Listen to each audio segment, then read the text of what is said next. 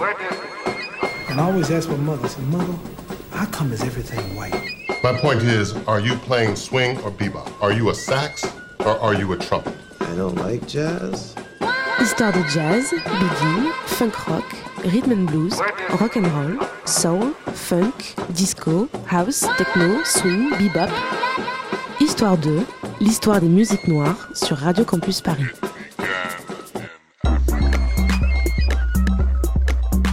C'est le dernier épisode d'Histoire 2. Aujourd'hui, pour clôturer la saison, j'ai choisi de revenir sur une notion très simple, celle de l'appellation des musiques noires. Alors vous le savez, hein, depuis la rentrée, Histoire 2 explore plusieurs styles de musique. On a parlé de la P-Funk et la techno de Détroit, on a aussi parlé de la musique créole d'Eugène Mona, ou encore de la funk nigériane de William Oniabor. Tous ces styles ont pour point commun d'être mis dans la catégorie des musiques noires. Mais pourquoi les appeler musiques noires alors qu'on ne désigne pas par opposition les musiques blanches? Désigner une musique par sa couleur de peau est étrange d'ailleurs quand on y pense. Je vous propose donc une réflexion autour de cette appellation.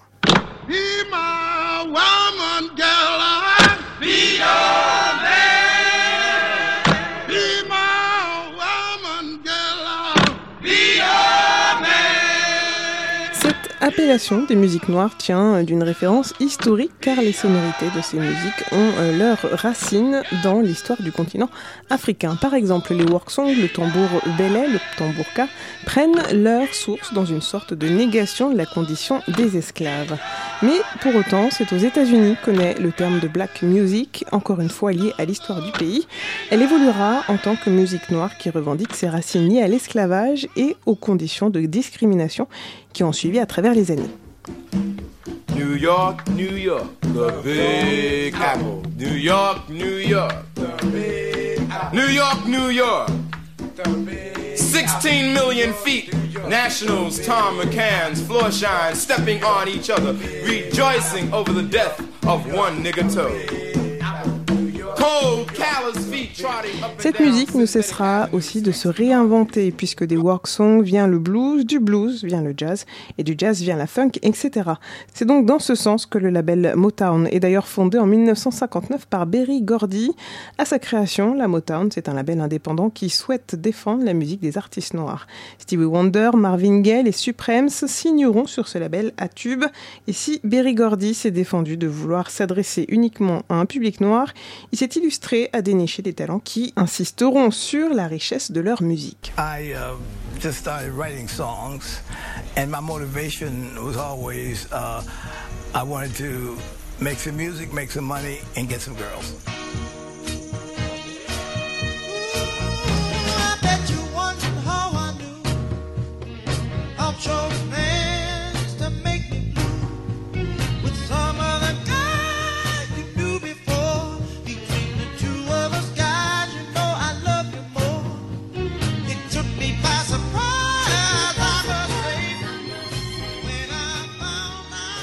James Brown, le roi de la funk, a lui refusé de signer sur ce label sous prétexte des sonorités et lignes de basse trop épurées.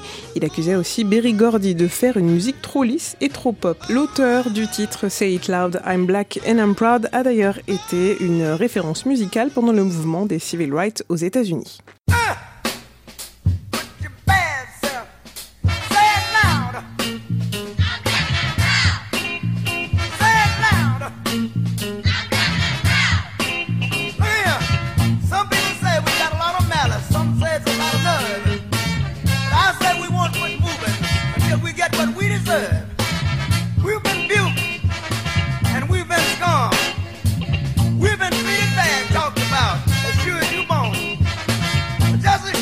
take two eyes to make a pair.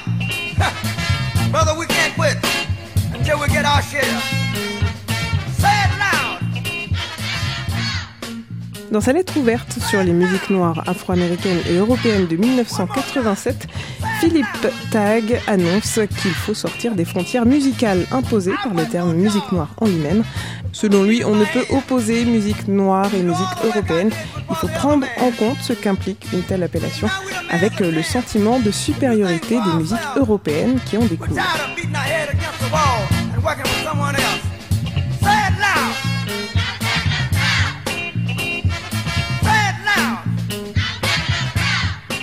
Peut-on pour autant distinguer une musique noire? Alors si elle est désignée ainsi, c'est aussi pour ne pas être classée de manière plus minutieuse, un classement qui pourtant prendrait en compte tous ses particularismes.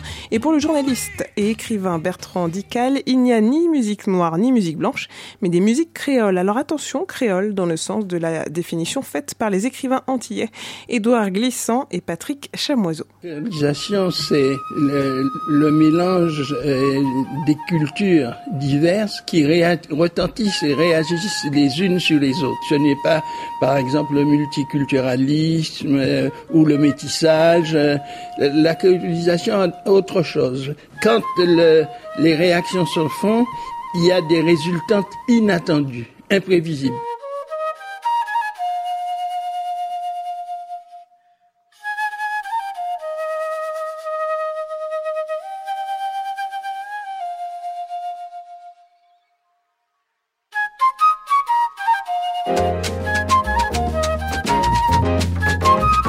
Ce que décrit Édouard Glissant serait euh, donc le contact entre les colons européens et les esclaves africains dans l'espace atlantique noir tel que le définit le sociologue Paul Gilroy. Ce sont d'ailleurs ces contacts qui ont provoqué des évolutions et des mutations d'une musique au départ certes noire mais qui s'est ensuite créolisée.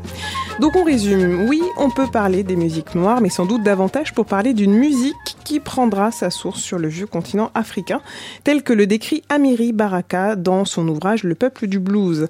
Cette musique noire est alors liée à une identité noire affirmée et confirmée.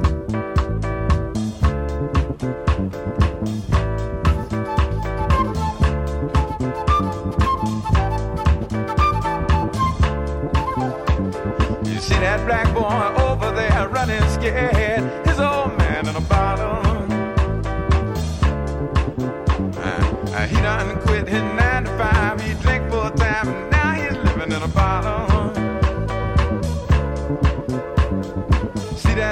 qu'il en soit, parler de musique noire est assez complexe et est à mettre en relation avec un historique précis et une histoire sociale et politique très détaillée. Je vous laisse euh, d'ailleurs avec un titre qui souligne certainement un autre aspect du débat. Il s'agit de Musique nègre de Kerry James. Un mec qui écrit pour les autres, il s'appelle Saint Nègre. Un noir qui plane au-dessus d'eux, j'appelle ça un aigle. J'ai fait un cauchemar, Martin Luther, un rêve. Dans mon cauchemar, j'avais giflé Michel Leb. Les grosses lèvres, les plus célèbres. Je me sens beau, noir, je m'élève jusqu'au high level. High level. La foule on lève, la merde la fout en chaque Zulu et d'où elle vient se lève. Mon art c'est la sève, garde payé ce week-end. Si tu me réjouis à la danse, au Kentucky Fried Chicken. Négro, je dérange, le nez du sphinx explosé. Comme Huey P. Newton, calibré sur un trône Je suis en revenu choquer leur quota, brise les quotas de la France profonde, tricard comme Joker sur Gotham, comme un gros tag sur la Joconde. Je raconte que les